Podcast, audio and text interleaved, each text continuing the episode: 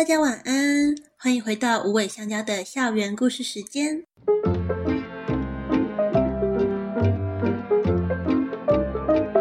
我是辅导员姐姐心如，身为辅导员，我会和无尾香蕉的在校生，也就是猫狗助教们，一起度过一段互相学习、成长的时光。今年我也在无尾香蕉的儿少教育计划中担任说故事的角色。我们将尝试在不同的平台，以不同的方式分享更多有爱的故事。未来校园故事 Podcast 将改为一个月更新两集。那更多的资讯将在结尾跟大家一起分享。我们先进入今天的故事吧。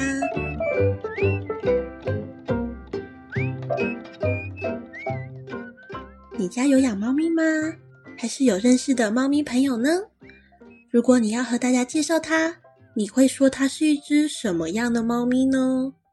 我们发现，不同世代和不同生活经验的人，对于猫咪的分类和了解有很大的差异。今天就来和大家分享一个关于一对祖孙三人来到学校与猫咪们邂逅的故事吧。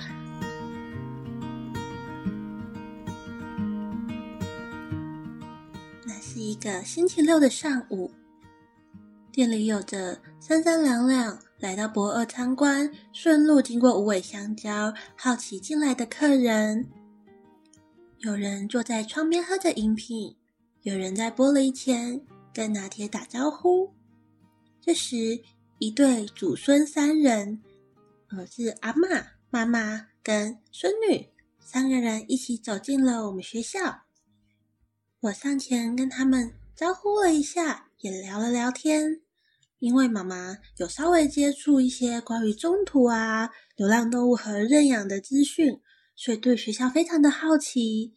他们以前没有听过无尾香蕉，这次是从外县市来到高雄玩，想去博二的时候顺路经过，想说怎么有一个这么漂亮的地方，而且外面还有好几只猫咪，感觉非常的温馨。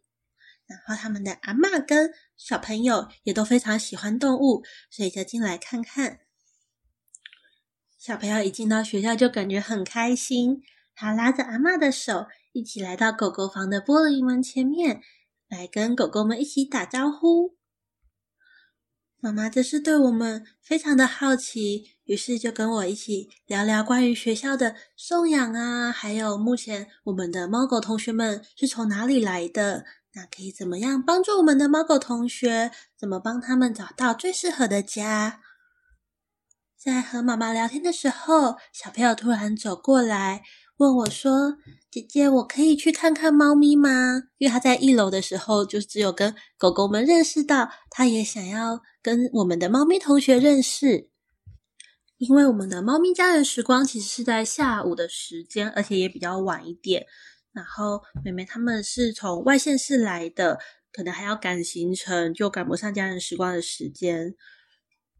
平常如果我们遇到嗯来不及参加家人时光，但是也想要了解猫咪们，想要稍微认识它们，或是想要更了解猫咪们的居住环境啊，还有一些送养的事情的话，嗯，依照如果在场的工作人员人力充足的情况下，我们会带他们一起到猫咪房外面，就是隔着玻璃门来看看猫咪，还有他们的生活空间。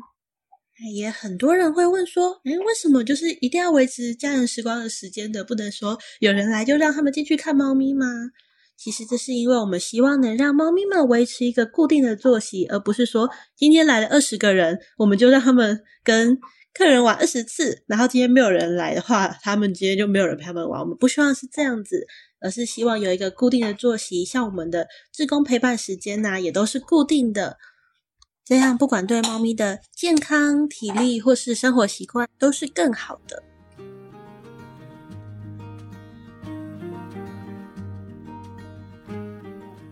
到二楼后，我们说明了一下猫房的一些规则，便带着祖孙三人一起来到猫房外，隔着玻璃和我们的猫咪同学们认识。那小朋友一看到猫咪，当然很开心呐、就像在楼下看到狗狗的时候。他立刻就蹲下来，然后碧玉跟闪灵也很开心的跑过来，跟他们互相打招呼。这时候，碧玉跟闪灵都会喵喵叫的跟大家说嗨。那小朋友也跟他们喵喵了回去，就整个场面就非常的可爱。那不同于小朋友是直接跟猫咪们做认识，妈妈的认识方式呢，则是和我们聊说，像呃猫房为什么是这样子设计啊？那我们猫房这个空间大概会一次收容几只猫咪呢？还有在新生入校的时候，我们怎么帮他们安排，让新旧猫咪来互相认识，减少彼此之间的摩擦？这时候轮到阿嬷登场了。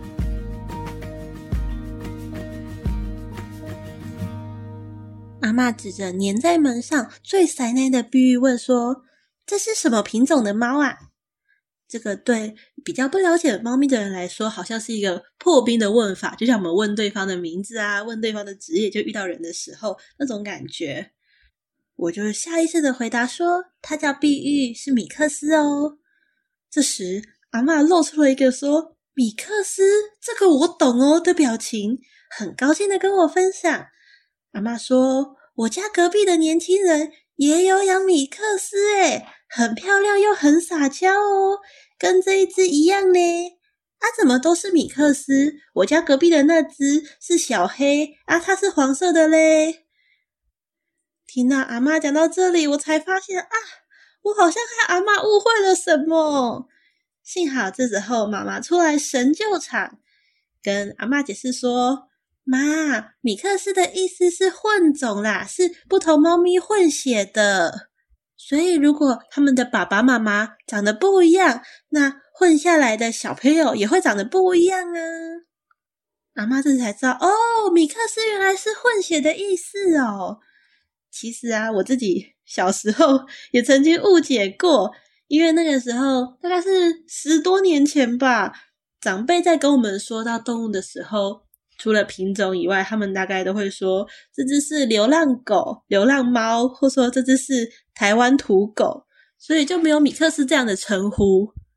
我第一次呃，应该是在收容所的网站上，然后看到米克斯这三个字，想想说，诶，这是什么特别的品种吗？怎么以前都没有听过？它长得好可爱哦。那哪样子才是纯种的米克斯？哪样子是就是？所谓的以前讲的土狗那样子，我就整个是完全搞错了。之后才了解到说，哦，原来米克斯就是一个混血的意思。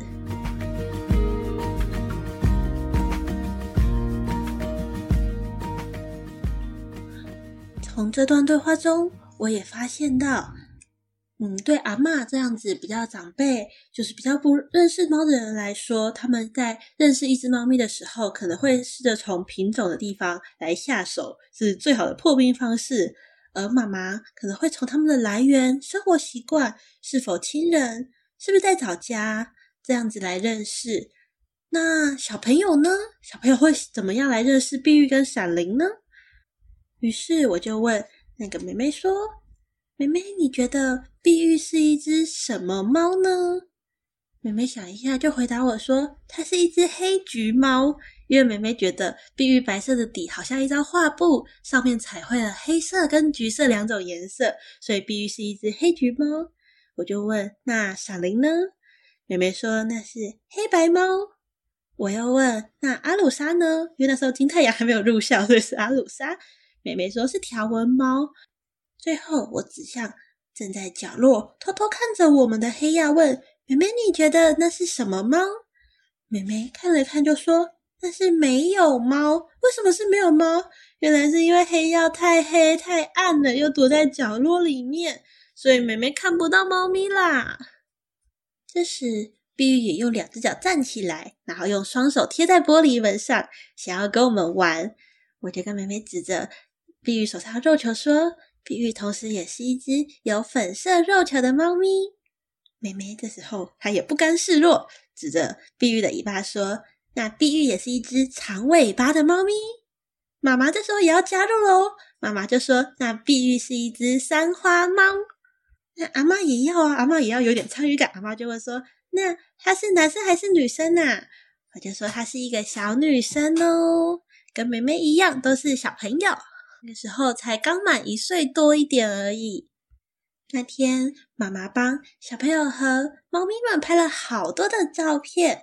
阿妈也非常高兴哦，她决定要和她的所有亲朋好友分享今天学到的猫咪知识，而且她还要拿碧玉的照片给邻居家的猫咪看，并且也要观察隔壁家的米克斯，那是黑色的米克斯，它是除了黑猫小黑以外，它还是一只什么样的猫咪呢？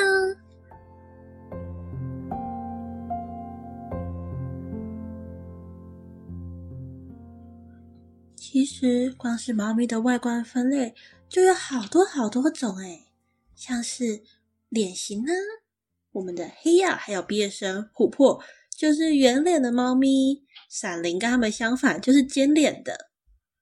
我一开始觉得闪灵的尖脸呢有点不吃香，因为大家好像比较喜欢圆脸的猫咪。可是我觉得闪灵越看越可爱，我觉得现在闪灵超可爱的，可能是辅导员姐姐的私心。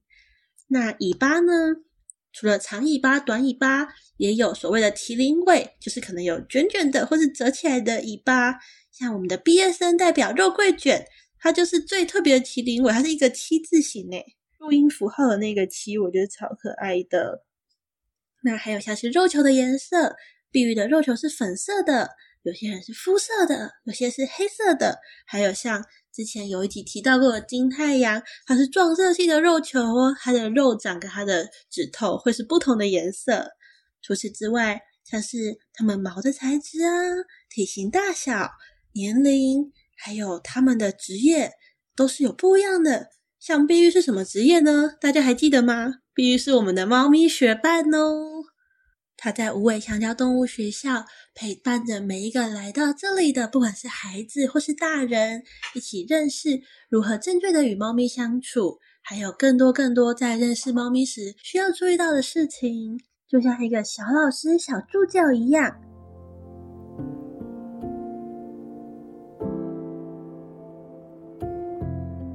也想问问大家，你们觉得如果碧玉是人类？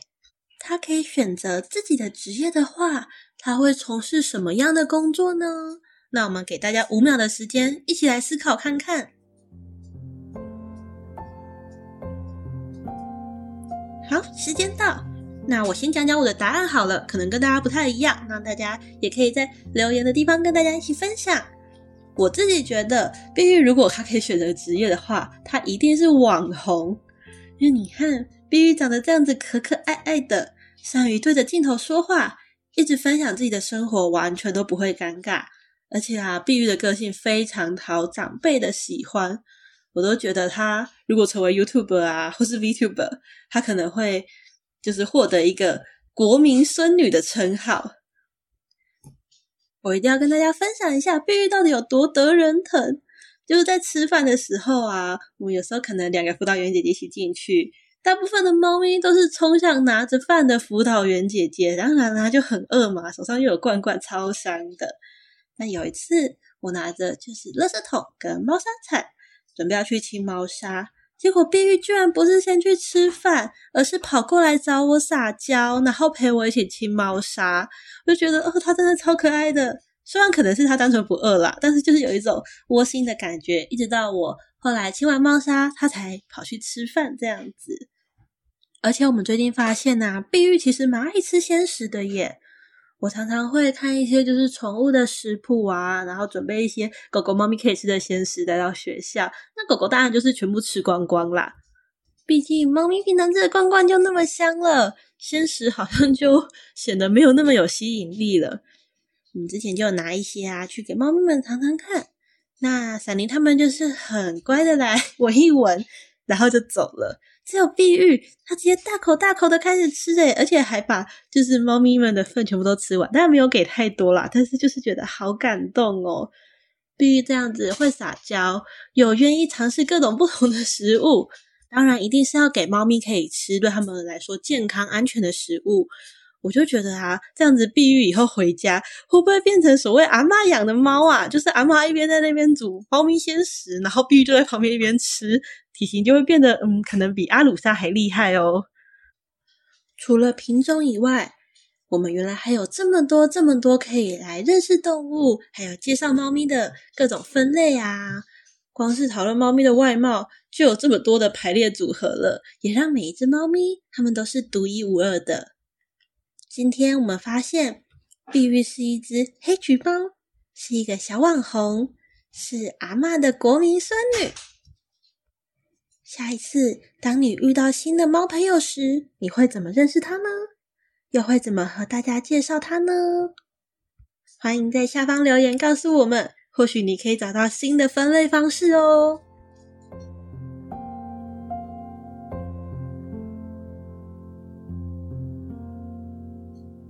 听完故事，也可以一起来做个小练习，与动物相爱的练习即将推出儿少篇。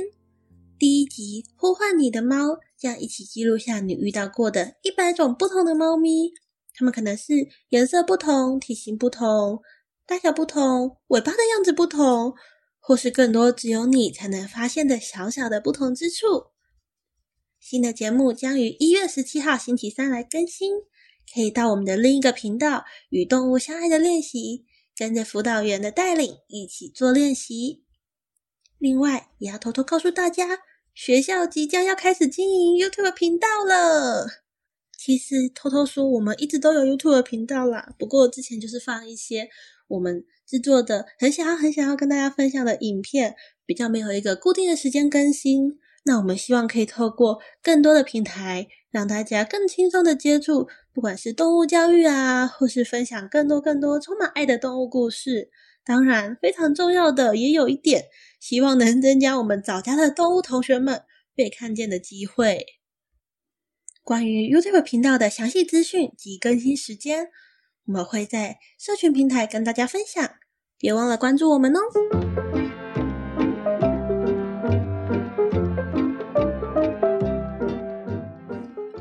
今天的故事到这边告一段落喽。每周十分钟左右的校园故事啊，未来是每双周哦。请大家继续支持我们，把动物同学们的故事记录下来。有任何的建议，也欢迎留言告诉我们哦。怎么支持我们呢？可以给我们的 Podcast 频道五星好评、小赞助，把建议与鼓励的留言告诉我们。也欢迎分享给朋友们一起来听故事哦。谢谢你，那我们下下周线上再见，拜拜。